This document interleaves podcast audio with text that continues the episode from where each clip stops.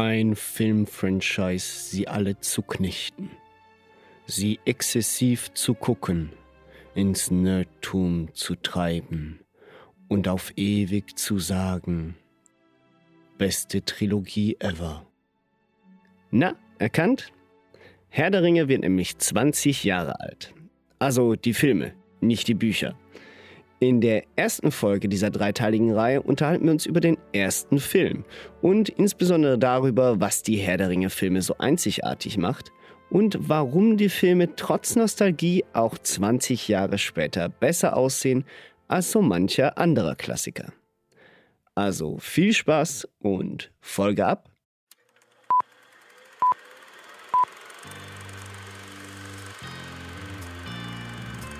What you just said is one of the most insanely idiotic things I have ever heard.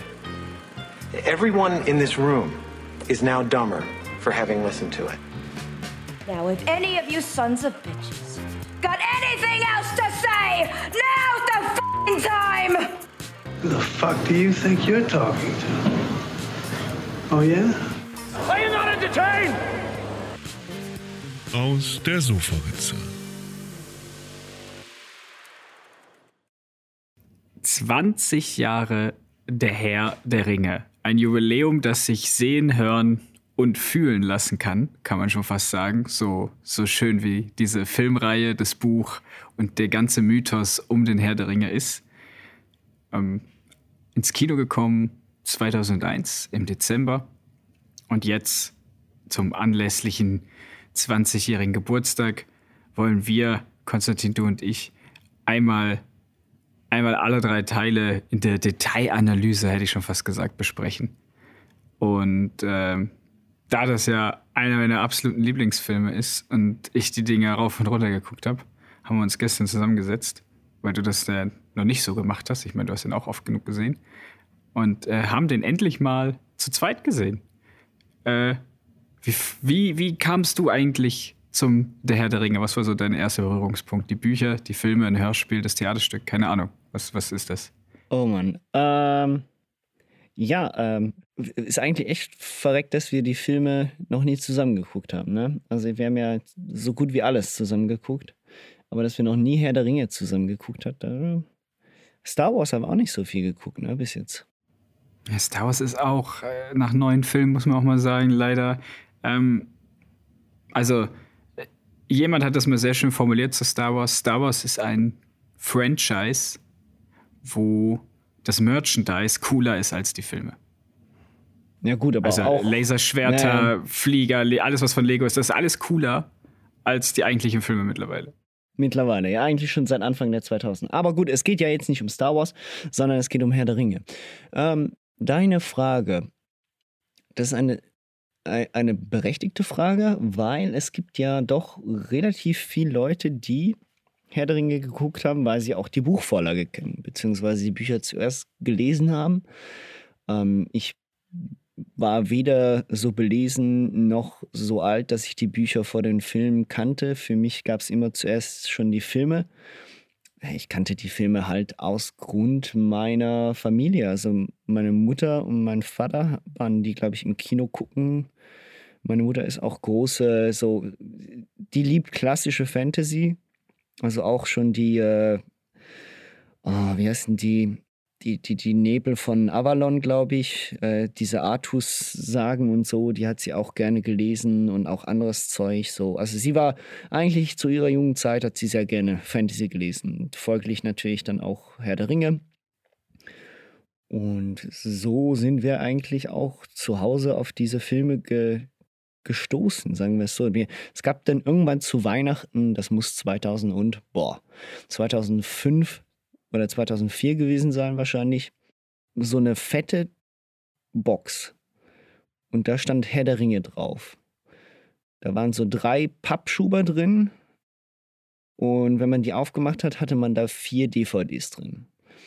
Und das war so eigentlich der erste Erstkontakt mit Herr der Ringe, weil ich habe die Filme, ich habe nur den dritten Teil dazu mal mit meinem Vater im Kino gesehen, aber ohne dass ich die anderen zwei Teile, glaube ich, gesehen habe. No, what the fuck? Ja, ne? Folglich war mir auch gar nicht so richtig bewusst, um was es da ging. Und erst, also meine, meine ersten richtigen, so gefühlsmäßig verbundenen Erlebnisse mit Ringe ist tatsächlich dann mit diesem Extended Cut in dieser schönen Pappschachtel.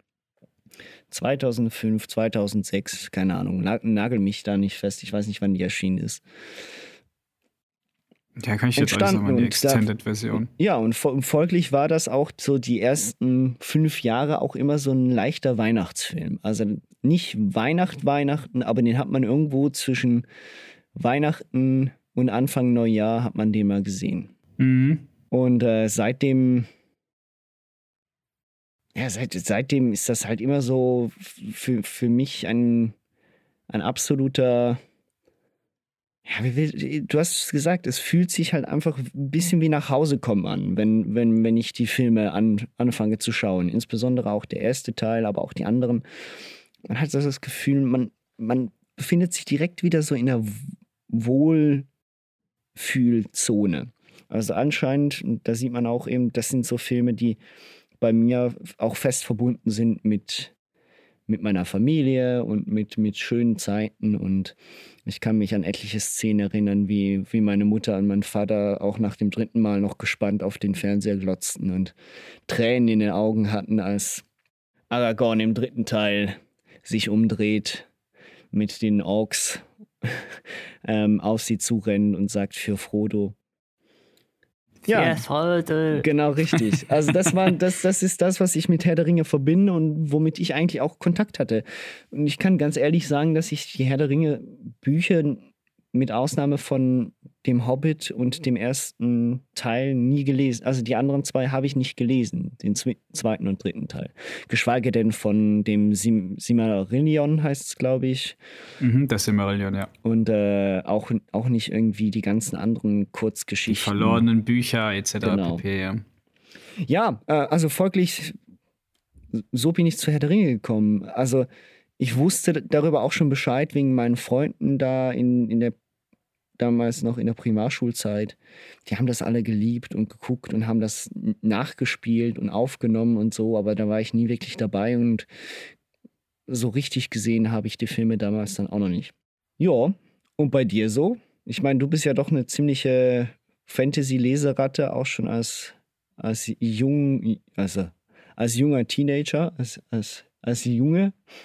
Als Junge, gewesen, ja, als, als ne? Bub. Als Bub. Als Bub also folglich, ja, wie war das bei dir so? Ich meine, hast du, hast du vorher schon die Bücher gelesen oder kanntest du die Bücher schon vorher, bevor du überhaupt die Filme gesehen hast? Also, ich muss, ich muss ehrlich gestehen, ich weiß nicht in, ganz genau, in welcher Reihenfolge das war, ob wir diese schöne grüne äh, Klettkotter, Hobbit-Presse, Herr der Ringe-Ausgabe, also falls du die kennst, diese grüne mit den drei Stück. Die haben wir zu Hause, ja. Genau. Ähm, ich weiß nicht, ob wir, ob mein Vater die sich erst gekauft hat, als der erste Film rauskam und dann den Herr der Ringe gelesen hat, oder ob er den Herr der Ringe auch schon vorher gelesen hat. Das, das da weiß ich zeitlich nicht, das einzuordnen. Was ich aber weiß, ist, dass mein allererster Berührungspunkt nicht mit den Büchern war und auch nicht mit den Peter Jackson-Filmen, muss man ja auch nochmal dazu sagen, wir reden über die Peter Jackson-Filme. Denn es gibt doch eine andere Verfilmung vom Herr der Ringe und ich meine nicht die russische, die jetzt letztens, diese sowjetische, die aufgetaucht ist. Die großartige, sondern, die beste Verfilmung. sondern ich rede natürlich von ähm, Ralph, wie heißt der Herr? Lass es mich schnell nachgucken. Ralph Bakshi. Ähm, der hat nämlich damals einen Animationsfilm gemacht in den 77er Jahren und der kam zum Release von Herr der Ringe 1 damals irgendwann auf Vox oder so oder Kabel 1 kam der mal am Abend im Fernsehen. Und da habe ich den geguckt gehabt. Es muss um 2001 rum gewesen sein. Da war ich neun. Beyond the farthest reaches of the imagination and deep within the human heart. Here, in a time when the world was young, in what is known as the third age of Middle Earth. A tale is told of deeds and beings, a tale of a day when a great shadow will fall across the earth, and ancient sorcerers will lock in mortal combat with the phantoms of the night. Then will the raging war of the rings draw the blood of heroes, and the final destiny of all mankind will be written. Okay, ja. Oder 8, weil das ja noch nicht Dezember war. Jetzt, ich meine, aber ist, also ich habe von dem auch schon gehört und ich habe auch schon Ausschnitte gesehen. Aber ist das wirklich mhm. nur ein Film, der die gesamten drei Bände, was ja. Nein, der macht bis, bis zur Schlacht von, von Helms Klamm, geht der erste Teil. Ah, okay. Also der von Ralf, äh, jetzt muss ich nochmal den Namen. Der ist sogar Bakshi, genau. Ralf von Bakshi. Ralf Bakshi oder Bakshi, keine Ahnung. Äh, der geht anderthalb Filme quasi, könnte man sagen, anderthalb Peter Jacksons. Ja. Ähm, aber halt auch nur arschkurz. Ich glaube 100 Minuten. 110. Ich sehe hier gerade, nein, knapp ein bisschen mehr als zwei Stunden. Sag ich ja. 110, 120. ähm, und danach gab es nochmal einen Film, der sah aber ganz anders aus. Und das Spannende an dem Film war eigentlich, ähm, dass das Ganze in Rotoscope gemacht wurde. Das wusste ich natürlich früher nicht. Aber der sah schon anders aus als all die Zeichentrick-Disney-Filme, die ich immer geguckt habe. Ähm, und das hat mich das hat mega Spaß gemacht. Rotoscope, für alle, die es nicht wissen, das sind quasi Live-Aufnahmen, die man gemacht hat. Und dann hat man Bild für Bild äh, drüber gezeichnet, damit ähm, quasi die Animationsbewegungen der, der Leute besser aussieht. Und die Schlacht um Helmsklamm sieht fürchterlich aus heute. Äh, der Film ist aber relativ cool. Der ist auch gar nicht so schlecht gealtert. Also, der sieht schon scheiße aus. So, das will ich gar nicht sagen. Aber so die, die Art und die Machart ist ganz nett. Und ähm, was mir halt extrem gut, also das, das hat mich eigentlich ins, ins Herr der Ringe-Universum so katapultiert. Und dann hat mein Vater war im Kino, meinte ich, äh, hat den ersten Teil geguckt und eben dann standen dann irgendwann die Bücher. Ich habe dann auf schäbigen Raubkopien-Versionen dann auch die Herr der Ringe-Filme geguckt. Ähm, auf einem kleinen Monitor, auf einem, kleinen, auf einem Laptop. Ja, auf einem, mit auf einem Computerbildschirm mit, mit Computerboxen nebendran. Da saßen wir sogar mal im Schlafzimmer, da mag ich mich dran erinnern. That's the way to watch it. Ja, das war damals der Shit, ey. Auf wirklich so einer Bootleg-DVD. Naja, ich war halt 10, 11. Ich durfte die Dinger nicht im, im Kino sehen. Ähm, und dann habe ich halt angefangen. Also, nachdem ich den ersten gesehen habe, habe ich mir dann diese grüne Box genommen. Ich hatte ja da auch schon ähm, andere Fantasy. Also ich hatte mich mal versucht zu dem Zeitpunkt an äh, nicht an mehr an Sci-Fi. Also wir hatten auch äh, Gott, wie heißt das? Per Anhalter durch die Galaxis bei uns rumliegen. Mhm. Das habe ich mal versucht. Das war mir dann aber ein bisschen zu viel. Und dann habe ich mit Herr der Ringe angefangen und habe mich da auch am Anfang relativ krass durchgequält und wollte das nur weiterlesen, weil ich den Film halt so gut fand. Und so bin ich dann irgendwann habe ich ja Ringe gelesen gehabt. Äh, war, war auch immer mit der Karte, die man ja auch im, im Film so ein bisschen sieht am Anfang. Mhm. War damit immer ganz. Die, die von, die von Bilbo da ganz am Genau, Anfang, ja, ja, genau. Weißt du, so, die ist ja da quasi auch drin, die Mittelerde-Karte, und dann konntest du immer nachvollziehen, wo sind sie gerade, sind sie in Moria, sind sie da. Und das war so für mich, war das der Herr der Ringe Einstieg. Und dann, als die Filme rauskamen, dann hatten wir auch irgendwann genau diese Special Extended DVDs. Ey, und dann habe ich die rauf und runter geguckt. Ich glaube, ich habe die echt viermal, drei, vier Mal im Jahr gesehen. Seitdem sie draußen sind, seit 2005, jetzt kann man es mal hochrechnen.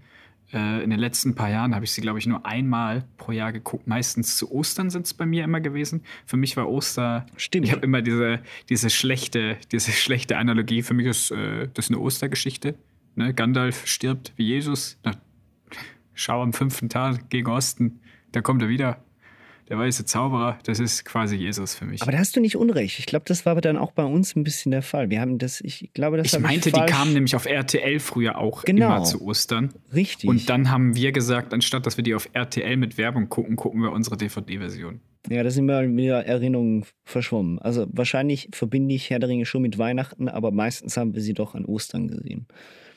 Ja. Für mich war das immer, für mich ist auch heute noch mein Osterevent. Dieses Jahr habe ich schon im Januar geguckt, denn letztes Jahr äh, schon als kleinen Teaser für die 20 Jahre Herr der Ringe ähm, gab es es endlich auf 4K UHD mit Dolby Atmos Tonspur schön aufgehübscht und jetzt können wir auch endlich mal genug Klimbim von unserer Kindheit können wir uns ein bisschen über den Film unterhalten, denn dieser lästige Grünstich, der bis jetzt in jeder Version drin war, ist nicht mehr drin. Der ist komplett weg. Das ist so schön. Der Film sieht noch besser aus als früher. Ich kann es gar nicht glauben. Nach, nach, 20 Jahren sah er einfach noch besser aus. Die Details sehen super aus. Man, man sieht auch nicht, wir haben es ja gestern jedes Mal besprochen, wenn, wenn, wenn da irgendeine coole Szene war, so, das sieht nicht aus, als wäre der Film aus den in Ende 90er produziert worden. Äh, ja, eben. Wir haben, das ist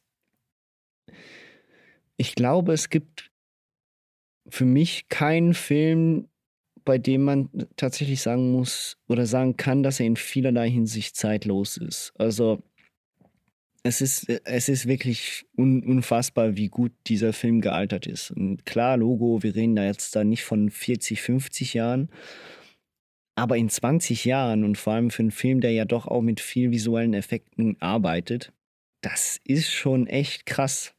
Also da sieht man schon, dass Peter Jackson schon damals diese Vision hatte und gesagt hat, das muss anständig aussehen und das muss anständig werden, weil ich, weil ich nicht möchte, dass das in zehn Jahren scheiße aussieht, sondern ich möchte daran weiterarbeiten können, halt wie auch George Lucas und etc. Ich möchte da halt weiterhin meinen immer so ein bisschen dran fallen können und halt auch noch ein bisschen extra Geld damit machen. Ne? Das, ist, das ist so ein bisschen sicher auch eine Motivation. Das merkst du dem Film eben jetzt. Im Gegensatz zum Beispiel einem, zu einem George Lucas, der mit der alten Star Wars-Trilogie, mit der Originaltrilogie, klar, die Filme sind ein bisschen älter, aber der hat sie ja verhunzt eigentlich mit seiner digitalen Überarbeitung. Ja, und, dass der Jabba the Hutt und so digital gemacht hat. Ja, ne? genau richtig. Also das ist alles grauenhaft gemacht, oder? Also er hat eigentlich den eigentlichen Stil verraten und Peter Jackson hat den Stil schon so angelegt, dass er zeitloser ist, weil er auch die Mittel dazu hatte und gleichzeitig halt immer weiter verbessert. Also ich glaube, wenn du jetzt die Originalversion sehen würdest, jetzt wirklich irgendwo noch eine Original-DVD finden würdest und die dann im Vergleich dazu nehmen würdest, wie jetzt die UHD-Version bei dir zu Hause aussieht, ich glaube, das sind dann, da erschrickt man vielleicht dann auch ein bisschen, wie das aussah und wie es jetzt aussieht. Also es ist nicht nur, dass der Film zeitlos ist, sondern der Film wurde natürlich auch zeitlos, weil er auch immer wieder überarbeitet wird. Ja, wo du gerade den, den guten Vergleich zwischen Peter Jackson und äh, George Lucas angebracht hast, äh, muss man sagen, dass die beiden ja eigentlich vom selben Schlag sind, oder? Das sind beides so technologiebesessene ja. Menschen, die eigentlich mit der Technologie, die sie haben, das Beste rausbringen wollen. Also Peter Jackson, äh, eben, gestern habe ich mit dir auch schon mal kurz drüber gequatscht. Äh, Viggo Mortensen hat mal in einem Interview von 2005, 2006 gesagt, so äh, hätte Peter Jackson die Mittel gehabt, die wir heute hätten, mit dem CGI, dann sähe der Film nicht so aus, wie er aussieht. Weil man musste halt viel noch praktisch machen, Ende der 90er. Und dann wäre der Film wahrscheinlich nicht so gut geworden, wie er geworden ist. Da können wir froh sein, dass die technischen Advancements noch nicht so weit waren. Das, äh, ja, das unterstreiche ich definitiv. Also ich, wir sehen es an den Hobbit-Filmen, dass. Was für Filme? Ja, genau richtig. Wir sehen ja, wir sehen es an der anderen Trilogie, die Peter Jackson äh, veranstaltet hat. Ich, es, man merkt an dem, oder beziehungsweise ich empfinde das so, man merkt viel, dass die Computeranimation, CGI, das ist alles schön und gut und das ist, sind tolle Effekte. Aber irgendwo geht da die Seele ein wenig verloren, habe ich immer so das Gefühl. Ja, das Problem, das Problem an CGI ist halt, im Retrospekt wird das immer scheiße aussehen. Du kannst egal welchen Film aus den 90ern nehmen, der jetzt nicht das Budget vom Herr der Ringe hatte, ja. wo, wo die ersten CGI-Sachen drin sind, oder? Genau. Wo du es einfach siehst. Wo du einfach jetzt sagst, boah, sieht das kacke aus. Ob das so ein Terminator 3 ist? Oder auch schon der zweite mit diesen Flüssigkeitseffekten. Ja, ist noch 80er, ich weiß. Aber weißt du, so, wo du dann halt sagen musst, nee, sieht halt blöd aus. Und beim Herr der Ringe hast du leider, also das sind dann auch wirklich die einzigen Kritikpunkte, die ich an dem Film habe. So ein Gollum im, im, im Teil 2 dann, darüber reden wir natürlich heute eigentlich noch nicht, ähm, der sieht dann halt auch scheiße aus im Nachhinein. Der sieht, also scheiße ist übertrieben, aber man merkt halt, dass der da nicht, dass der da nicht war beim Dreh. Ja, genau. Ja, ja. Da, eben, da fehlte das, was, wie hast du es gerade genannt? Das Herz geht verloren. Ja, die Seele. Genau. Die Seele, die Seele ja. genau. Ja, weil, weil da ist halt, da, da ist halt kein praktischer Effekt. Das sieht halt nicht gut aus. Und ich bin gespannt, um jetzt nochmal einen Bogen zu schlagen auf die Marvel-Filme, die wir immer so ach und groß hier behandeln, wie die in 20 Jahren aussehen werden. Ob du in 20 Jahren dann äh, Endgame guckst und sagst, boah, sieht Thanos scheiße aus. Weil jetzt, finde ich, sieht der nicht scheiße aus. ja, ähm, das, das, wär, das kann man auch jetzt nicht sagen. Ich meine, man. Ein sehr gutes Beispiel zum Beispiel. Äh, sehr gutes Beispiel zum Beispiel. Ähm, Avatar. Also nicht der Airbender, sondern Pandora. Der Film überzeugt dir in erster Linie durch seine visuelle ja, Pracht. Also nur dadurch. Nur eigentlich dadurch. Und der Film sieht auch für heutige Verhältnisse immer noch sehr gut aus. Aber. Bin schon lange nicht mehr gesehen. Aber da muss man halt auch wirklich sagen, dass dieser Film halt auch auf das ausgelegt war. Das heißt, das war sein Verkaufsargument in erster Linie. Und du hattest mit James Cameron natürlich auch einen, einen Typen, der genauso, wenn nicht sogar noch versessener als Peter Jackson und George Lucas ist. Also bei dem muss es, das muss einfach funktionieren. Das muss geil aussehen. Das darf nicht doof aussehen. Das muss mehr als realistisch aussehen. Und das hat er hingekriegt. Und gleichzeitig gibt es ja auch immer wieder dort eine neue Version von, von Avatar. Ich, da bin ich nicht so gut informiert, da kann ich keine Vergleiche ziehen etc. Aber ich denke, auch da wird er immer wieder mal digital das Zeug so anpassen, so überarbeiten, dass es auch für heutige Verhältnisse immer noch akzeptabel aussieht. Aber, und da sind wir genau bei einem Punkt, macht das Disney echt mit dem Marvel-Film irgendwann auch? Also, dass man wieder zurückgeht und sagt, ja komm, jetzt äh, 20 Jahre Iron Man, wir machen jetzt nochmal eine digital überarbeitete Version, wo wir die Effekte wieder dafür gucken, dass das auch für heutige Verhältnisse noch geil aussieht. Ich bezweifle es. Also, wenn wir jetzt hier eine kleine Technikfolge draus machen wollen, das Ding ist ja, ähm, der Herr der Ringe also diese UHD-Version sieht ja vor allem deswegen so gut aus und das sehen eigentlich arsch viele Filme von früher, die jetzt auf UHD sind, sehen so gut aus, weil sie ja analog gefilmt wurden. Weil ja 70 mm oder 35 mm Film durch die Rolle geht, das Bild draufgebrannt wird und dieses Bild aus der Rolle kann man Bild für Bild einscannen heutzutage mit unserer Technologie von künstlicher Intelligenz oder halt einfach nur dadurch, weil es noch so gut erhalten ist, hochskalieren. Also 35 Millimeter ist, man kann das nicht. Aber wenn man das umrechnen wollen würde in digitale Maßstäbe oder wenn wir hier von 4K, also vierfachem HD reden, äh, dann sind wir bei 35 mm bei einem bei einer Baseline von irgendwie 6K. Und ja. bei 70 mm hast du das Doppelte an Bildinformation. Also du kannst in der Theorie, hier, und ich mache hier große Anführungs- und Schlusszeichen, dir so einen riesengeilen Scanner bauen, der dir das ganze Ding in 12K abscannt und dann nachher in, in 12K Res Film draus machen. Mhm. Ob das dann gut aussieht oder nicht, weiß ich nicht, aber das kannst du halt machen. Und deswegen sieht ja auch in, in äh, 2001 Space Odyssey auf 4K UHD sehr gut aus. Deswegen sehen vor allen Dingen Schwarz-Weiß-Filme, wenn der Film noch gut erhalten war, in 4K extrem gut aus und du kannst wirklich nicht glauben, dass der Film dann schon 60 Jahre alt ist oder so, sondern du denkst, boah, der wurde doch gestern gedreht, haben wir einen Schwarz-Weiß-Filter drauf geklatscht, wenn nicht gerade irgendwelche Effekte noch da sind, oder? Ja.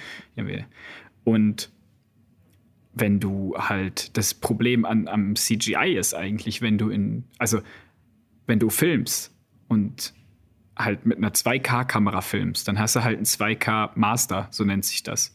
Und wenn du dazu auch noch 2K CGI reinbaust und das upscales, auf 4K, dann sieht beides okay aus. Also dann passt das zusammen. Aber wenn du halt mit 4K aufnimmst und nur ein 2K CGI hast und das Master ist schon 4K, das Ganze dann noch hochzuscalen, das, das sieht dann plötzlich komisch aus.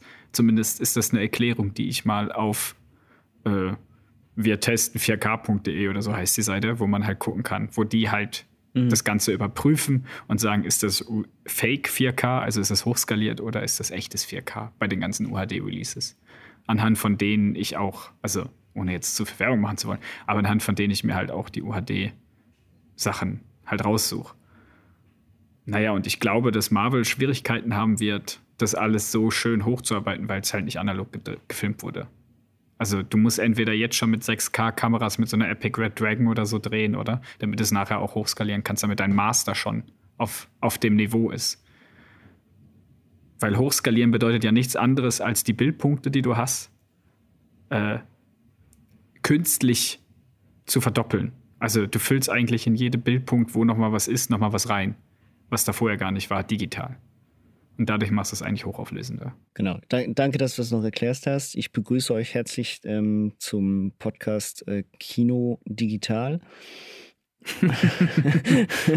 Nein, äh, es ist, natürlich sehr interessant. Das ist schon so. Und das, äh, das ist sicher ein, ein großer und fixer Punkt. Ne? Es ist einfach ein Bild ähm, mit, mit neuen Technologien abzufotografieren und äh, halt eben, wie du sagst, Upscaling machen. Ich glaube aber auch, dass da in den nächsten 10 bis 20 Jahren auch im digitalen Bereich wesentlich mehr möglich ist. Also ja, ja, sicher. Also, also folglich da, darüber mache ich mir dann vielleicht auch ein bisschen weniger Sorgen. Es ändert aber trotzdem nichts an den digitalen Effekten, also an dem CGI, oder? Und das ist eine Sache, da hat auch sogar Herr der Ringe teilweise ein bisschen seine Probleme. Also bei wirklichen Effekten, es fällt nicht so auf, weil alles andere drumherum doch immer noch meistens halt real ist, also nicht digital. Aber wenn man genau hinguckt und wenn man das Auge dafür hat, dann sieht man halt einfach bestimmte, dann sieht man zum Beispiel die Wellen, die Arwen da erzeugt, kurz bevor sie, also bevor sie die Ringgeister ähm, mit der, mit, mit dieser Flutwelle davon schwemmen lässt, dass halt diese Welle für heutige Verhältnisse halt mehr so ein grauer Schimmer ist, der da einmal quer übers, über den Bildschirm fliegt, ne? Das sind so Sachen, aber die will man vielleicht auch mit der verklärten Nostalgiebrille vielleicht auch nicht ganz sehen. Ich wollte gerade sagen, also das habe ich jetzt nicht gesehen, Entschuldigung. Genau, also das sieht doch aus wie, das ist doch echt, da geht's nicht. Und, trot, und trotzdem, und ich meine auch da, und ich bin, ich bin sehr gespannt auf den zweiten, äh, auf den zweiten Teil mit, mit dir, äh, mit der UAD-Version, wie das mit Gollum ist, weil Gollum sieht man ja nur zwei, drei Mal im ersten Teil und auch nie richtig. Also wirklich nur immer in, in, bestimmten dunklen Einstellungen und vielleicht mal seine Augen, also zum Beispiel dort bei Moria. Mhm. Das ist noch schwer zu sagen. Also ich bin dann gespannt, wie ich jetzt, und ich habe die Filme jetzt wirklich seit sicher fünf Jahren nicht mehr gesehen, wie das auf mich wirkt mit diesem Abstand. Ne? Ob Gollum immer noch so überzeugend ist. Klar wird er eingebüßt haben an, an, an, seiner, an, der, an seiner digitalen Pracht. Aber eben, das, das ist sehr interessant. Das, da bin ich auch dann wirklich äh, versucht zu sagen, eben, vielleicht hat Herr der Ringe tatsächlich etwas hingekriegt, dass man es ihm auch nicht so böse nehmen kann, dass es teilweise dann halt eben doch altert. Aber nichtsdestotrotz, eben im Vergleich zu anderen Filmen, im Vergleich zu anderen älteren Filmen, die auch schon digitale Effekte benutzt haben, ist das immer noch top-notch im Vergleich. Und das ist äh, was, was man sich heute und wahrscheinlich auch noch in den nächsten 10, 20 Jahren ohne Probleme angucken kann, ohne dass man gleich sagt, boah, nee, also das war jetzt so schlecht animiert, das hat mir jetzt eigentlich den Film vermiest. Ja, das, das, das hoffe ich auch. Äh, wollen wir, ich dachte jetzt, wir könnten ja auch noch mal für alle Leute, die den Klassiker der Herr der Ringe nicht kennen, so nach 25 Minuten gefühlt, äh, noch mal die grobe Handlung durchgehen. Was, was passiert im ersten Teil? Worum geht es da eigentlich? Was ist der Herr der Ringe? Oh Mann. Wer ist der Herr der Ringe, Konstantin? Kriegst du das auf die Kette? Jetzt, jetzt. Hast du gestern zugehört beim Intro? Verdammt. Äh, nein, ich habe gestern beim Intro ja eben nicht mehr zugehört. Ich glaube, wir haben mehrheitlich über den Film oder über das Filmische geredet als sonst irgendwas. Ähm, ich probiere die, eine Kurzfassung und du kannst dann die Extended Version dazu machen. Ist gut? Also, Wenn es ganz falsch ist, greife ich ein. Ja, super. Also, wir haben da ähm, einen, einen kleinen Wicht, der hat äh, eine super Macht und dann tut ihm der Kopf weh und dann kommt so ein komischer anderer Typ, der auch sehr böse ist. Und dann hat der einen Zauberstab und, ah nein, das war, ähm, das ist der andere, ne? Ähm, nein, also Herr der Ringe.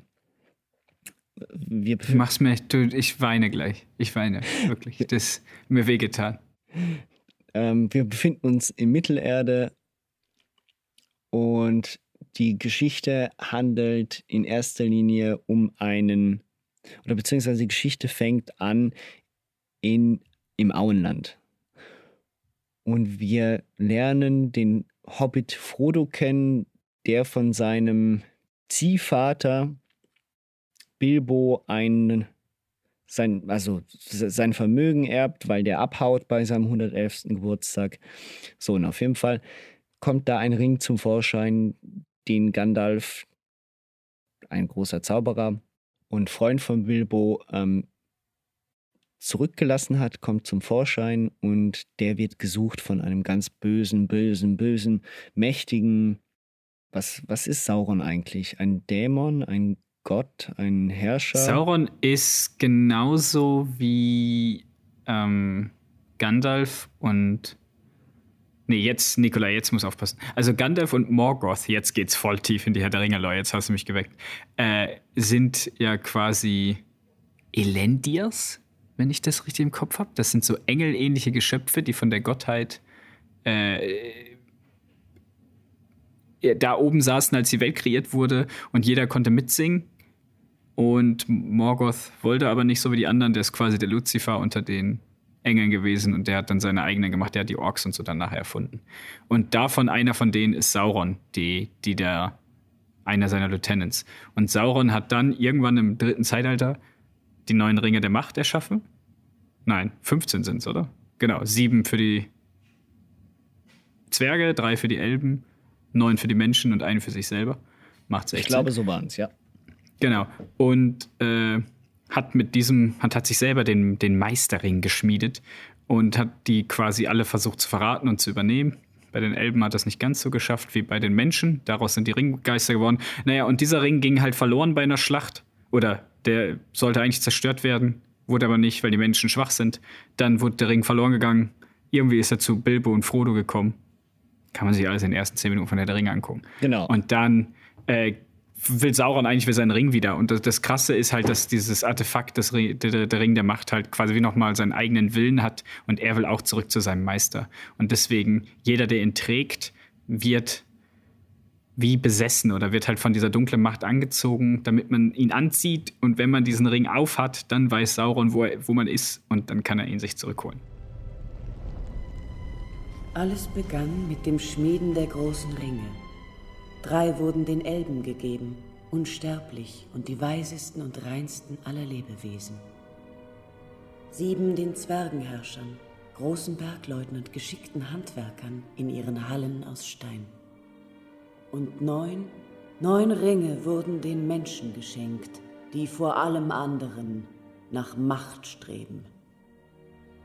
Denn diese Ringe bargen die Stärke und den Willen, jedes Volk zu leiten. Doch sie wurden alle betrogen, denn es wurde noch ein Ring gefertigt.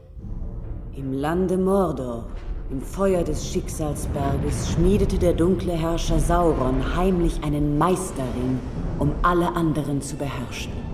In diesen Ring floss seine Grausamkeit, seine Bosheit und sein Wille, alles Leben zu unterdrücken.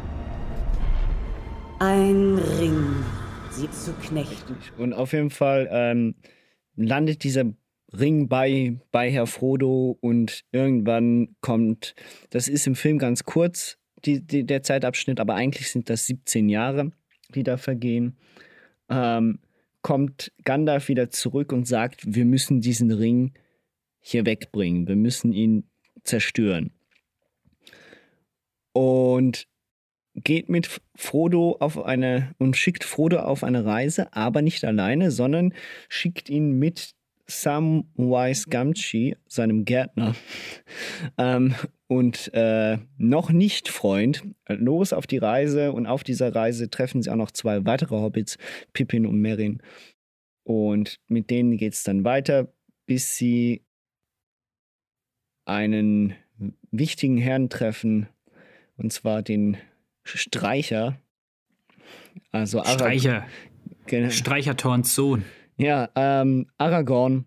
Und mit dem geht es dann weiter auf die Reise. Also es ist eigentlich eine, eigentlich ist es eine riesige Reise, die wir hier erleben. Und auf diesem Weg treffen wir immer mehr Leute und sie geraten regelmäßig wieder in die Gefahr. Also sie werden dann wieder von den Ringgeistern, das sind die Helfer von Sauron, wieder, wieder gejagt und Frodo wird auch mehrfach abgestochen.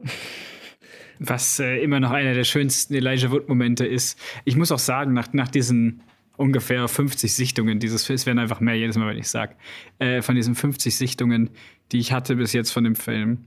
Mittlerweile ist mir Frodos Geschichte egal. Ja. Wirklich, am liebsten würde ich sie jedes Mal skippen. Im ersten Teil noch nicht, weil halt die anderen Gefährten damit dabei sind. Aber nachher würde ich es am liebsten einfach so skip gibt, ich weiß, dass das wichtig ist und ich weiß, dass es gut gemacht ist, aber es gibt mir, irgendwann denkst du dir nur so, ey, gib mir die coolen Sachen und gib mir nicht Frodo. Ist so ein bisschen auch das, das also das ist eigentlich das Frodo-Phänomen, aber das gleiche habe hab ich zum Beispiel auch bei Harry Potter. Also irgendwie ist die Hauptfigur immer, die Geschichte der Hauptfigur immer so leicht meh. Ne? Also diese, bei Frodo ist es zwar keine Messias-Geschichte, aber sie geht halt doch ein bisschen schlussendlich in diese Richtung. Ne? Ne, du hast ja, du hast ja vorhin noch Sam angesprochen, oder? Für mich ist Sam eigentlich der eigentliche Held dieser ganzen, dieser, dieser ganzen Sache. Wir, müssen wir ja gar nicht diskutieren. Ich glaube, jede, jede Person, die die Herr der Ringe Filme intensiv geguckt hat, und zwar mehrfach, und nicht Sam am Schluss dieser zehnmal gucken als Lieblingsfigur hat, der hat kein Herz. Der, ähm, das sage ich jetzt auch hier. nicht verstanden, sag, was Heldentum genau bedeutet. Genau, richtig. Da sage ich jetzt auch konsequent, äh, konsequent, der ist ein schlechter Mensch. Nein, ja. Ganz einfach, ähm, ähm, ja, Sam for President, Sam for, ja, for, for Mittelerde. Nein, äh, es geht mir gleich. Vote Sam. Ich glaube, Sam zeigt tatsächlich, was Mut wirklich bedeutet. Und ist der, der heimliche Held der gesamten Geschichte. So, nicht ganz fertig. Frodo landet dann im Bruchtal, also bei den Elfen, und dort wird eine. Bei den was hast du die genannt? Bei Elben, Entschuldigung, bei den Elben. Ei, Heiland, Zack. Bei den Elfen. Ähm, bei den Elfen, Alter, im kleinen Dickicht. Uh, die sitzen im Busch. Genau richtig. Bei den Elben, Elben natürlich. Ähm, mein Fehler. Und dort gibt es eine große Versammlung verschiedener Stellvertreter Elrons Rat. Genau, Elrons Rat. Dieser Oberelbe. Gespielt von niemand anderem, das haben wir auch noch nicht gesagt, wer eigentlich der ganze Cast ist. Das, also, da müssen sorry, wir gleich was noch das für ein zukommen. krasser genau, Cast richtig. ist. Also, kurz gesagt, da wird dann eben, werden diese Gefährten, dieses Fellowship of the Ring wird gebildet. Und die begeben sich dann auf diese gefährliche Reise zum Mount Doom, heißt er? Ist das richtig? Genau. Auf Deutsch der Schicksalsberg. Der Schicksalsberg, ähm, um den Ring zu zerstören. Und der Film hört eigentlich damit auf, dass sich diese Gruppe wieder trennt in verschiedenste Teile. Also Frodo geht mit Sam äh, weiter, Aragorn, Legolas und Gimli gehen weiter, Mary und Pippin zu retten, die entführt worden entführt sind. Entführt worden von den Urukai und, und den Orks eine bestimmte Person, also wer es nicht kennt, Boromir stirbt am Schluss des ersten Teiles. Naja, und Gandalf auch. Und Gandalf. der Graue, der stirbt auch in Moria. Gandalf der Graue stimmt natürlich, der stirbt auch schon, aber der stirbt, stirbt schon früher. Gut, das ist der, so, soweit mal. Der stirbt schon in der ersten Hälfte. Nee, jetzt Stirbt Keine der, Ahnung. Nein, das ist, glaube ich, schon die zweite Hälfte, oder? Ist schon die zweite Hälfte, ja. Es sind die anderen zwei Stunden. Ja, da waren sie ja schon unterwegs, genau. Genau, da sind sie. Unwichtig. Moria, ja. So, auf jeden Fall, du hast es gesagt, das ist die Geschichte von Herr der Ringe, wieder viel zu lange erzählt, zumindest vom ersten Teil. Der Cast mhm. ist natürlich schon eine der Sachen, die am meisten Freude bereiten. Also irgendwie, sie haben da perfekt die Leute gecastet. Sie haben wirklich einen. Die ganze Gruppe funktioniert so. Man hat nirgendwo das Gefühl, hm, wieso haben sie den jemanden, wieso haben sie denn den genommen? Der wirkt aber komisch in der Rolle. Sondern das wirkt alles sehr organisch. Ja, das wirkt doch organisch, aber das hat auch wieder was mit, der, mit der Produktion vom Film zu tun. Du hast irgendwie das Gefühl, die Leute, also natürlich, äh, wenn du, wenn du das Production Value anschaust, oder diese ganzen Kostüme, die Sets, das Setting, ey, wenn du da halt in Bruchtal bist, oder? Und auf einem Pferd hereinreitest, in einer kompletten Rüstung mit so einem Rundschild wie jetzt Sean Bean als Boromir. Ey, wie kannst du als Schauspieler dich dann nicht wie Boromir fühlen? Du, wenn, wenn du da als, als Hobbit rumläufst und dir, du kriegst so diese ekelhaften Fußpro Prosthetics an mit den Haaren, die da oben drauf sind, ja. und dieser, diesen Trachten, die sie dann an. Wie kannst du dich nicht als Hobbit fühlen in diesem Moment? Es geht ja gar nicht anders. Und darum funktioniert das Ganze, glaube ich, auch so gut. Und das Ganze dann noch im Zusammenspiel mit diesen, ey, teilweise ja Bomben-Schauspielern. Also, also Ian etabliert, als, also in Wien. Ja, ja. Also eben, du hast einen Sean Bean, der damals schon ein paar gute Rollen hatte vorher. Du hast einen Orlando Bloom, der zu dem Zeitpunkt auf der Höhe seiner Karriere war. Danach kam nur noch Pirates, aber da war er auch noch krass. Äh, dann hast du ähm, eben Elijah Wood am Anfang seiner Karriere, aber okay. Aber der war, der hat auch reingepasst. Äh, dann hier, wie heißt unser Saruman-Darsteller? Christopher Lee. Genau, hier, äh, Rest in Peace. Äh, der ist natürlich da oder auch als, als großer Tolkien-Fan auch und er kannte auch die Bücher und alles in- und auswendig. Weil so, wenn halt so Leute hast, die mit Herzblut an die Sache gehen, dann, äh, dann, dann ist er denn.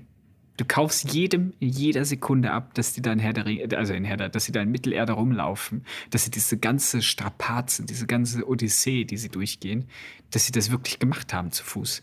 Und bei einer Person ist es ja auch wirklich so, dass er zu Fuß überall hin ist. Genau, richtig. Sean Bean musste tatsächlich auf den, ich weiß nicht mehr, wie der, wie der Berg heißt. In den Film heißt er Karadras. Ja, ich eben, der Originalberg weiß ich leider nicht mehr. Kommt eigentlich so drauf an, aber auf jeden Fall musste der tatsächlich da in seinen Klamotten hochlaufen, weil er Höhenangst hat und nicht wie die anderen mit dem Helikopter da hochfliegen konnte. Ähm, ja, so kann man das natürlich auch machen. Ähm, aber der Cast ist halt, was man auch nochmal sagen muss, der Cast ist abgesehen von den älteren Figuren, von diesen großen Figuren wie einem Gandalf, einem Saruman, einem Aruman, Aruman einem ähm, Elrond, das waren alles schon sehr bekannte Schauspieler dazu mal. Aber der ganze Rest, abgesehen jetzt von vielleicht von, äh, mein Gott, jetzt weiß ich seinen Namen wieder nicht richtig, ähm, von Gimli, also von äh, John Rice Davis, waren das alles sehr unbekannte Schauspieler. Also man sieht es auch nachher, ich meine, viele dieser Schauspieler haben auch nachher keinen mega großen Erfolg gehabt, allen voran die vier Hobbits, also die Schauspieler davon. Aber trotzdem, in der Rolle haben sie funktioniert. Und das ist wirklich eine Sache, die äh, nicht selbstverständlich ist und bei dem man auch sagen muss, nach dem, nach dem 10., 15. Mal findet man auch Frodo nicht mehr ganz so zum Kotzen. Ja, ich finde ihn auch eigentlich am Anfang. Ich finde ihn ja nicht zum Kotzen. Ich sage nur jetzt so, man hat halt irgendwann die Geschichte gesehen und man weiß, es geht nur ums Leiden und am Ende. Wir spoilern da nicht, ob sie es schaffen oder nicht, den Ring zu zerstören. Ich kann nur sagen, es ist High Fantasy.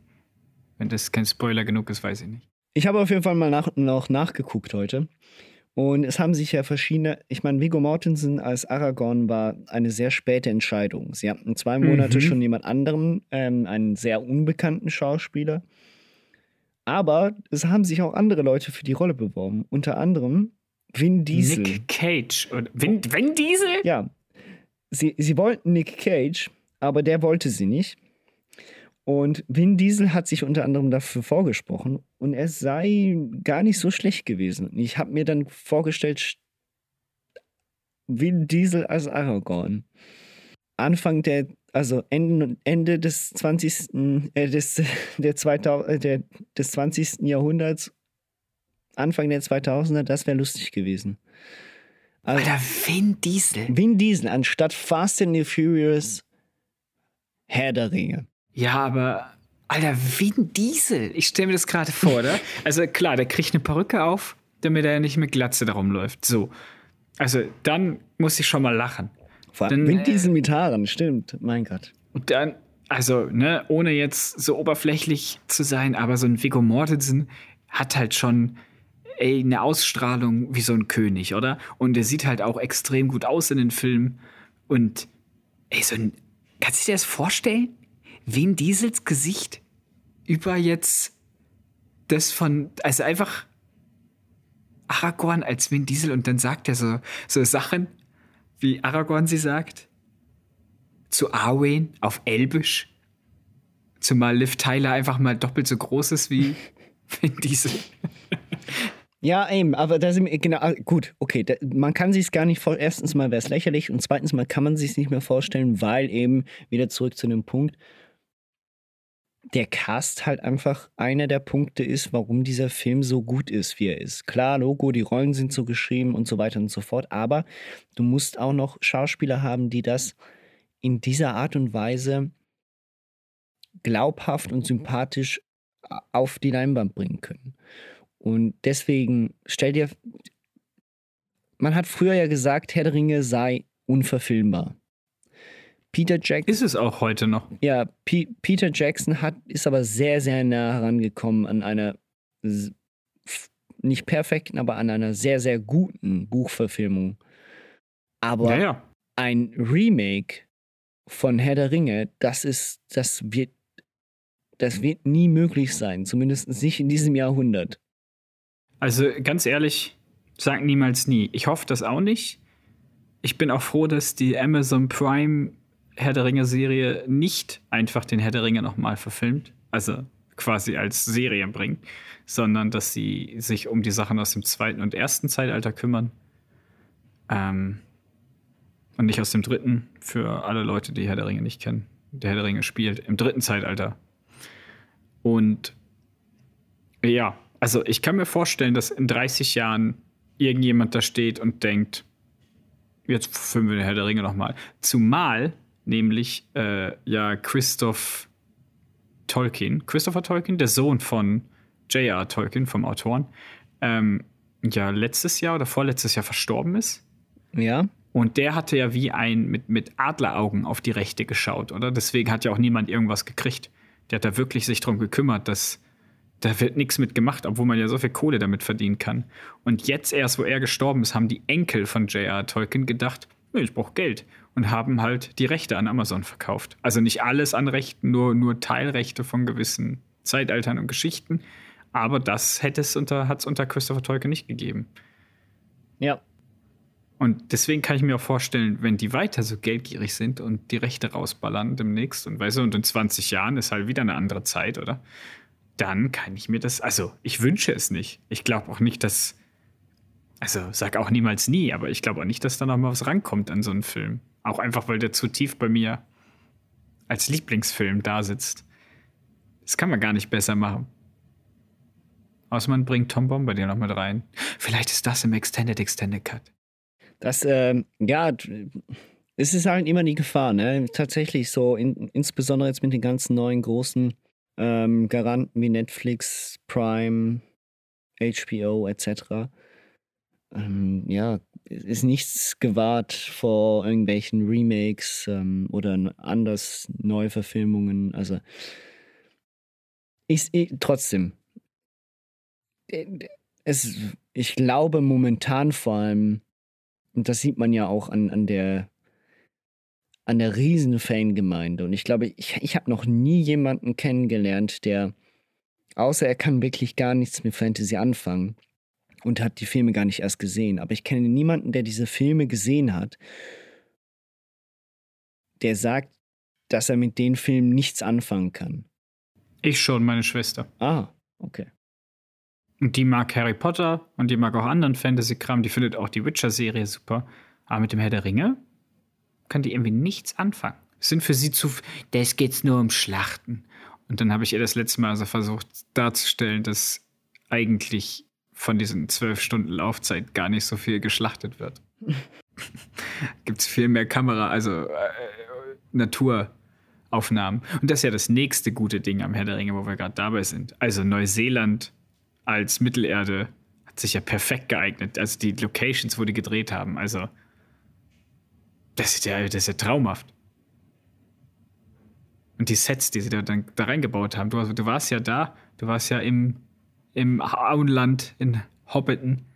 Ja, war ich.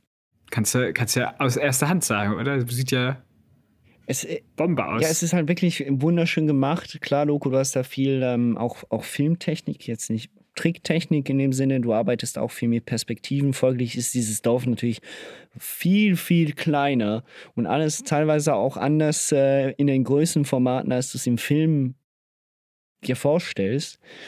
Aber trotzdem, du hast die Atmosphäre, du hast dieses kleine Dorf und es ist. Ey, ich hab's dir gesagt, für mich gehört, ich, ich habe den ersten Film mittlerweile fast am liebsten. was ja ganz schräg ist, weil als Jugendlicher guckt man sich die Filme an und findet den ersten Teil mega langweilig, weil da geht es ja erst am Schluss richtig zur Sache. Und den zweiten Teil findet man ganz geil wegen den Schlachten, aber irgendwie ist er noch so ein bisschen, ja. Und der dritte Teil ist dann halt richtig Bombast mit der abschließenden großen Schlacht und zwischendurch mal wird noch ordentlich aufs Maul gehauen und etc. Ne? Und ich habe da auch schon gesagt, mit jedem Mal gucken, um, empfindet man den ersten Teil noch positiver. Und äh, worauf wollte ich jetzt eigentlich hinaus? Jetzt bin ich gerade. Das weiß ich nicht. Ich habe gesagt, lass uns über die Natur reden. Genau. So, und auf jeden Fall, das meinte ich, die ersten 30 Minuten dieses Filmes, und das meinte ich mit diesem Wohlfühl, diesem Wohlfühlen-Moment.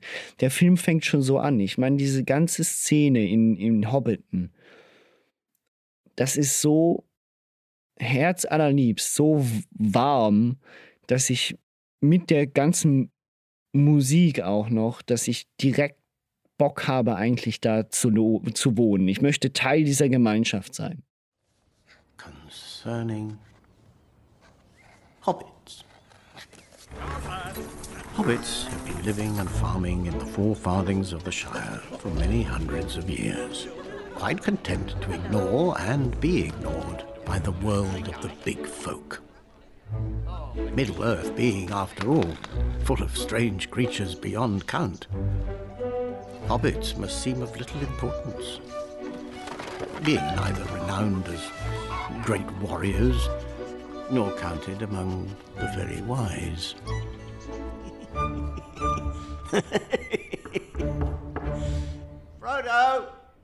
Und äh, das ist ein Gefühl, was, was wirklich einmalig ist in, in der Filmgeschichte aus meiner Sicht. Was ich ganz selten habe bei Filmen. Das ist ein Film, der, der fängt so an und man fühlt sich direkt zu Hause. Ja, das habe ich nur noch bei Harry Potter, muss ich sagen. Aber auch nur da, weil ich die als Kind gesehen ja, und gelesen habe. Genau, richtig. Auch nur auch da wegen der Musik. Absolut. Ja, und Howard Shore eben. Jetzt sind wir bei Musik. Also, was der da an, an Thematiken reingebracht hat, an Leitmotiven, dass die, die Charaktere alle ein anderes, also ein anderes Instrument ist übertrieben, das ist jetzt nicht Peter und der Wolf, aber man merkt es halt schon. Ne? Also vor allen Dingen, also jetzt im ersten Teil merkt man es auf jeden Fall. Oder merkt man es, dass es auf jeden Fall noch Potenzial nach oben hat. Dann kommt der zweite Teil mit, mit, mit der Rohan-Melodie und den ganzen, ganzen Geigen. Und ey, dann, dann geht's los. Denn jedes Volk hat andere, andere Musikstücke. Die Orks, die Urukai, Saruman, Sauron. Das ist so, du hörst die Musik und du weißt, wo im Film du dich gerade befindest. Und das finde ich, haben zwar eine Menge Filme eigentlich, jetzt wo ich drüber nachdenke, aber keiner macht das so gut wie Howard Shaw und der Herr der Ringe. Auch kein, wie heißt er? John Williams. Auch kein John Williams. Nein, also ich, das, da sind wir wirklich auch bei einem Punkt, ne? Der Soundtrack ist. Also viel ikonischer geht kaum. Und ich meine das jetzt so in, in der Gesamtheit. Klar, Logo, du hast Star Wars Theme, du hast Indiana Jones Theme, du hast all. Ja, klar, du hast Themes, Themes aber du hast und nicht. So, ne? Und du hast, aber, dass du einen Soundtrack hast, bei der über die Hälfte der Songs ikonisch sind mittlerweile und wenn du sie hörst, sofort weißt, zu was sie gehören. Das hast du selten und das hat Herr der Ringe mit, also das hat Howard Shaw für Herr der Ringe meisterhaft gemacht und zwar ohne Frage. Ich weiß auch gar nicht, ob er, ist er nicht zweimal ausgezeichnet worden? Ich glaube, er ist sogar zweimal ausgezeichnet worden für den Herr der Ringe Soundtrack. Ich glaube, für den ersten und für den dritten Teil. Das glaube ich, kann ich mir durchaus vorstellen. Ja, der Herr der Ringe hat ja also der dritte Teil alleine hat ja zwölf Oscars gekriegt. Richtig. Nein, da hat er ihn ganz ähm, bestimmt gekriegt. Und ich glaube auch schon beim ersten. Ich glaube, der erste Teil hat nur den Oscar für, ich glaube, irgendwie bestes adaptiertes Drehbuch und, und, und, und Musik bekommen. Aber ich bin mir nicht mehr sicher. Ja, da hat Fran Welch auch einen super Job gemacht beim Drehbuch. Der ist ja quasi im Alleingang geschrieben. Ja. Und Peter Jackson hat da nur die Footnotes gemacht. Ja. Ja. Auch eigentlich krass, oder? Er und seine Frau haben da zusammen einfach mal die neuseeländische Filmindustrie gegründet. Das ist ja der, das ist auch äh, extrem.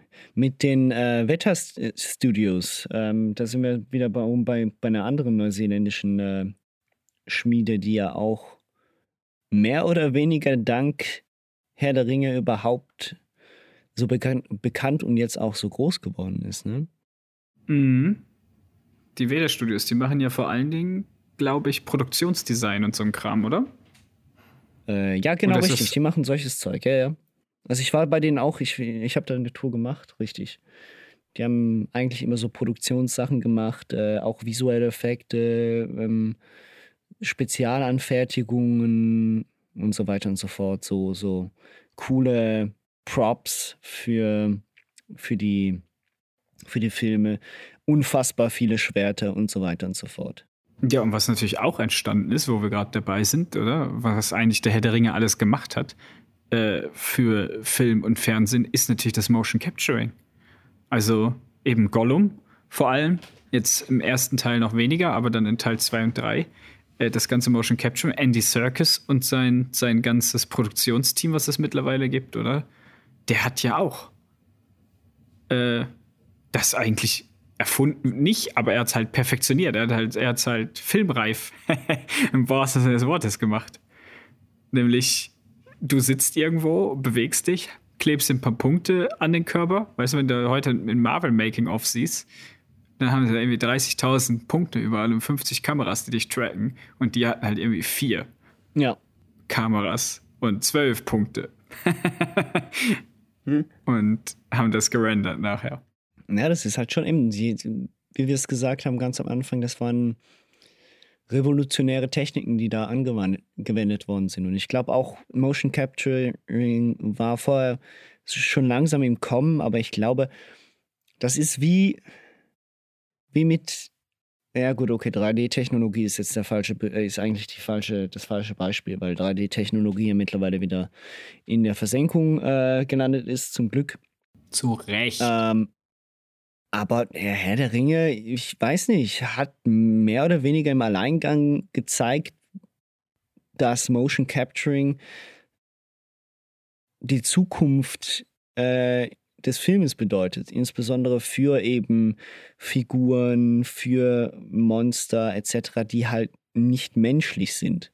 Ja, ja, oder halt nur menschenähnlich aussehen sollen. Ja. Aber, nee, weiß ich nicht. Jetzt wollte ich gerade sagen, aber so ein, Gollum, der mit Prosthetics gemacht worden wäre, der hätte vielleicht auch nicht so schlecht ausgesehen. Also eben, wenn ich mir manche Orks angucke in den Filmen, die sehen alle so gut aus. Jeder Ork sieht einzigartig aus. Weißt du, die Leute haben sich richtig was bei Maskenbildnern überlegt. Das ist nicht einfach so one of the mill, hier sind 30 mal derselbe, dieselbe Maske, sondern die haben alle, auch nur wenn die nur sterben und nur da sind zum, zum abgeschlachtet werden, haben die alle irgendwie Charakter, habe ich zumindest das Gefühl. Das ist Vielleicht ja, interpretiere ja, ich da auch zu viel rein. Nö, nö. Aber aber dann, dann ist wiederum die Frage, ich meine, Gollum ist tatsächlich ja entartet. Das ist eigentlich fast kein menschliches Wesen mehr. Also es, Gollum war ja ursprünglich ein Hobbit. Ähm, aber das ist, der, der Ring hat ja, hat ihn so verändert, dass er ja eigentlich mehr, mehr was komplett anderes geworden ist. Ich weiß nicht, ob das so einfach. Es wird ja einen guten Grund ja. gehabt haben, warum sie sich so dafür entschieden haben. So. Ja, das Problem wird wahrscheinlich sein, weil Gollum halt so extrem schlank und dürr ist, oder? Und das mit Prosthetics zu machen, geht halt nicht. Bei, bei Prosthetics machst du halt was drauf. Und du kannst ja nicht jemanden, da müsstest ja jemanden finden, wie den Herren, den Guillermo del Toro gefunden hat für seine ganzen Monster. Die, weißt du, wen ich meine? Ja, ja. Der auch bei Hellboy spielt ja diesen komischen Fischheini und so. Und der ist ja relativ lang und dürr. Und der schafft das so ein bisschen andersartige Bewegungen in die Kostüme zu bekommen, dass das Ganze wirklich aussieht, als wären das andere Leute. Und bei so einem Gollum, jetzt, wo ich halt darüber nachdenke, wäre es wahrscheinlich schwierig geworden, das zu finden. Ey, da muss er echt irgendwie. Ja, da müsstest du Leute finden, die echt krankhafte Essstörungen haben. Oder sowas, keine Ahnung. Ohne das jetzt irgendwie zu tiefe Wunden für irgendjemanden da reinzuschlagen. Ich sag nur, also das ist ja nicht machbar. Also das ist ja wirklich so unnatürlich, dass du das nicht hinkriegst. Ich glaube, wenn sie Christian Bale gefragt hätten, der Das wollte ich gerade sagen, ja. Der ja sicher. Nur in Lenden rumlaufen, gar kein Problem. Sich abmagern auf 50 Kilo mache ich, kein Problem. Ja, aber der ist ja 30 oder 25, der Gollum, Alter. Ja, das ist wohl wahr. Ja, was gibt's noch zu sagen über den Herr der Ringe? Alles Mögliche. Alles. Ich kann. Ich kann nicht aufhören zu schwärmen. Es ist einfach ein schöner Film. Ich kann jedem, der den Film noch nicht gesehen hat, den, die Gefährten. Schaut euch mal die Gefährten an. Und zwar nur, nimmt, nimmt euch die dreieinhalb Stunden. Schaut euch den im Extended-Version an. Ihr könnt ihn auch auf Deutsch gucken. Die, die Synchro ist super. Die Synchro ist wirklich, die ist wirklich, wirklich gut. gut. Ich habe die als Kind auch rauf und runter auf Deutsch geguckt. Also, die hat ein Steinebrett. Ähm, und das von Nikolai. Und das von mir. Von jemandem, der auch jetzt sage ich noch, die, das Original ist natürlich äh, um einiges erhaben, aber die deutsche steht nichts nach eigentlich, wenn ich ehrlich bin. Die ist super. Also die Stimmen, die sie da getroffen haben, die machen das auch mit Inbrunst und die bringen auch den, diese Leidenschaft, die die Schauspieler haben, rüber. Also man kann sich den auf Deutsch angucken. Ähm, es ist alles gleichzeitig. Es ist ein Abenteuerfilm, es ist eine Liebesgeschichte, es ist ein Gut gegen Böse, es ist einfach wirklich diese, diese perfekte Fantasy-Welt, in die man sich reinflüchten kann, wenn man gerade genug hat von dem Medienzirkus um all jene Themen, die uns den ganzen Tag bedeuten, wenn man einfach abschalten möchte in eine bessere Welt. Oder eine Welt mit, mit besserem Ausgang vielleicht. So muss ich sagen. Und das ist auch das Schöne an den Film eigentlich. Obwohl das ja quasi ein zusammenhängender Film ist, endet ja jeder Film eigentlich damit, dass Sam am Ende noch eine tolle Rede hält, damit man irgendwie mit einem positiven Gefühl aus dem, aus dem Film geht. Das stimmt. Ja, auch da, auch am letzten, ja, auch im ersten Teil am Schluss, als sie da über die, was ist das, die Berge von, ach, keine Ahnung. Ich kenne mich in der, in der Geografie von Mittelerde gar nicht aus, wenn ich ehrlich bin. Also, die, wenn die sind, warte mal, wo ist das? Ist, wie das Gebirge heißt, wo sie sich auch dann im zweiten Teil verirren, kann ich jetzt auswendig nicht sagen. Ich weiß nur, dass es nach Amon Hen ist. Amon Hen sind ja diese, ist quasi dieses Flussbett mit diesen zwei großen Statuen. Und dann kommen die Rauros-Fälle. Also, sie sind ja auf dem Rauros quasi. Das ist der Fluss. Und oder ist Amon Hen der elbische Name für Rauros? Alter, jetzt habe ich wieder einen Scheiß gesagt. Dafür, dass ich so ein krasser Typ bin. Auf jeden Fall sind die auf diesem Fluss und dann gehen die zu diesen Bergen, ja. Ist das Emmenmuil schon? Nein, Emmenmuil ist nachher sind die Totensümpfe. Die kommen erst später. Ja, als großer äh, Herr der Ringe Risiko-Strategiefreund, der du ja leider nicht bist, ähm, kenne ich die Karte natürlich ein bisschen. Ja, Nein, das war mal. auch gute alte Zeiten. Gute alte Herr der Ringe Risikozeiten. Kann ich auch nur empfehlen, Leute. Spielt mal Herr der Ringe Risiko. Nehmt euch die zwölf Stunden Zeit. Spielt es auch ruhig auf Deutsch. Kann man auch machen. Spielt auch, ja. Nein, tatsächlich, das ist eine ziemlich. Äh, das weiß ich noch. Ich, ich glaube, auch irgendwann Primarschulzeitalter. Ich weiß noch nicht mal, ob ich die Filme vorgeguckt habe. Also ich, es kann sein, dass ich zuerst Herr der Ringe Risiko äh, gespielt habe, bevor ich überhaupt die Filme gesehen habe. Natürlich keine Ahnung von dem Spiel gehabt und wahrscheinlich auch grauenhaft verloren, aber kommt nicht drauf Hat an. sich ja in 20 Jahren nichts geändert. Ja. Wenn es um Risiko geht, da gehe ich volles Risiko ein. Hm. Und verliere. Hm. und dann sind natürlich die Würfel schuld. Und nicht der zwanghafte Drang, nicht einfach mal aufzuhören. Nö. Die Würfel sind immer schuld. Aber äh, das hat hier nichts zur Sache.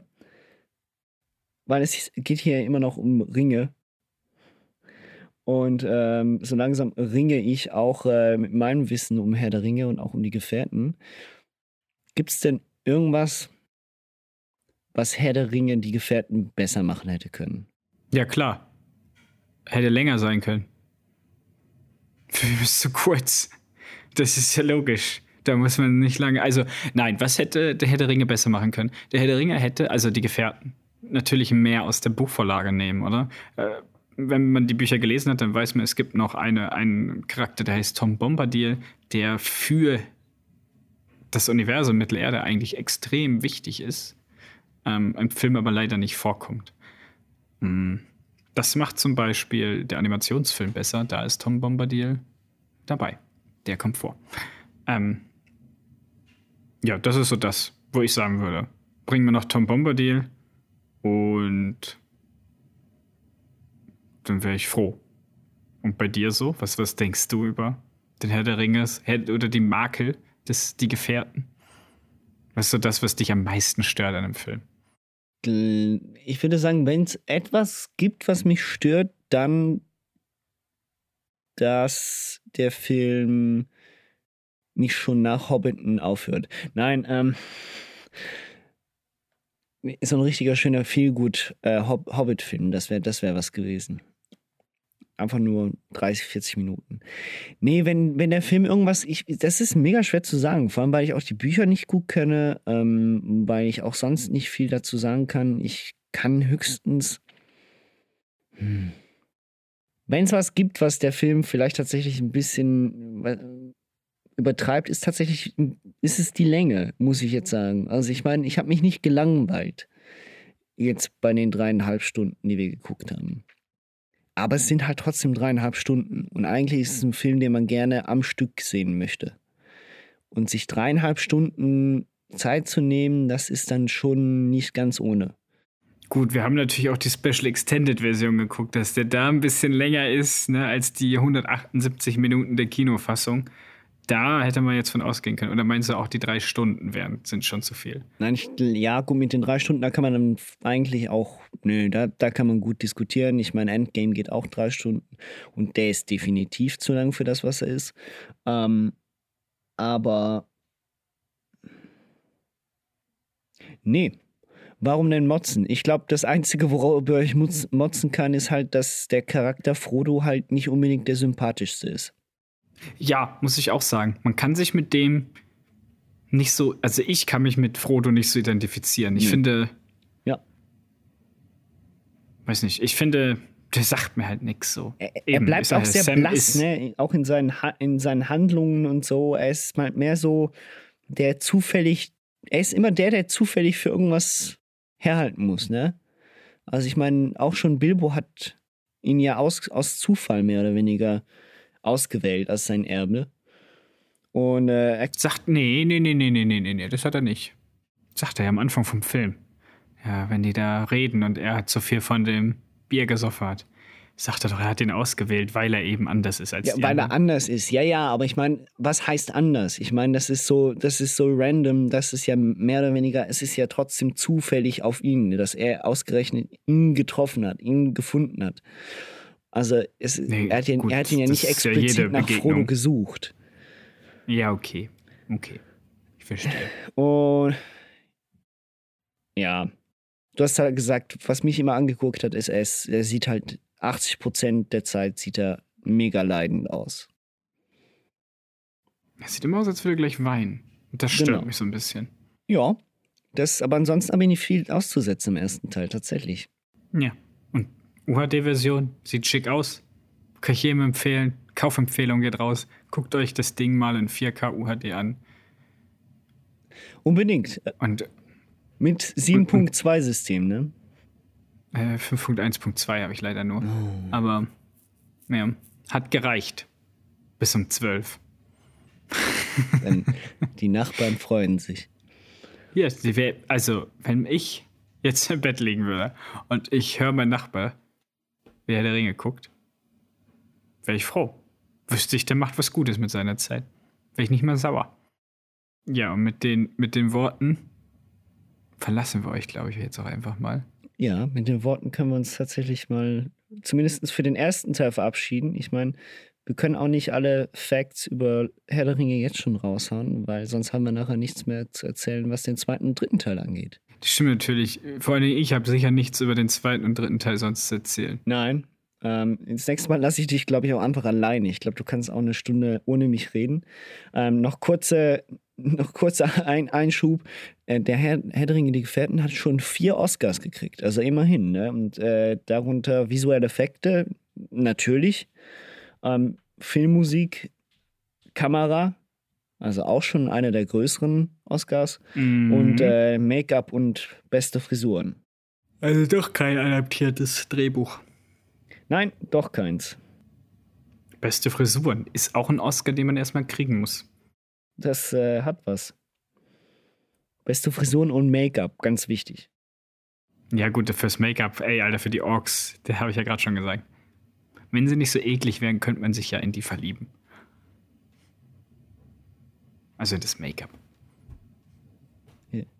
Also, hey, jetzt nichts gegen Orks. Ich meine, freie Liebe, oder? Ja, ich habe mehr so der Charakter, der mich abschreckt bei dem. Ja, aber das machen sie wirklich, das ist super dargestellt, die Orks.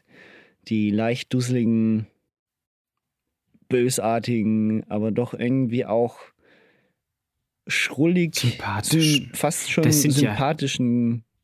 Charaktere teilweise. Das sind halt ja, sind halt, ey, das sind halt die schönen, die netten Orks von Saruman nebenan. Was, was will der schon machen, außer den ganzen Wald abbrennen, den er um sich rum hatte?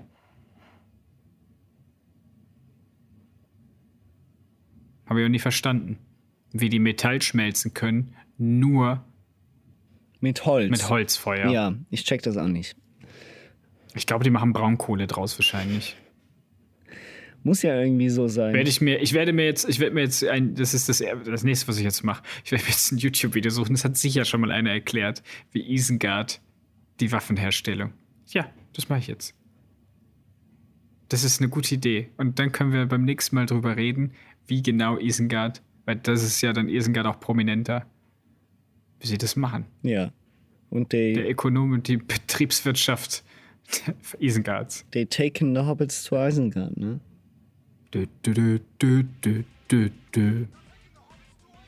Also, und ich, sonst bevor der nächste genau, ich, ich, ich, glaube, mit dem, mit dem ikonischen Spruch ähm, verabschieden wir uns für diese Folge und äh, ich freue mich auf die, die nächste Folge und vor allem auf das Schauen des, des zweiten Teils. Die zwei die Türme. Die zwei Türme. Genau, die Twin Towers quasi. Die Twin Towers, ja, bitte nicht. 2001 too soon? Ja, ich weiß ja nicht. Maybe. Alles klar. Also. Also. Dann äh, danke dir, Nikolai. Ja, und danke dir fürs Zuhören, Konstantin. Bis dann. Ciao. Tschö.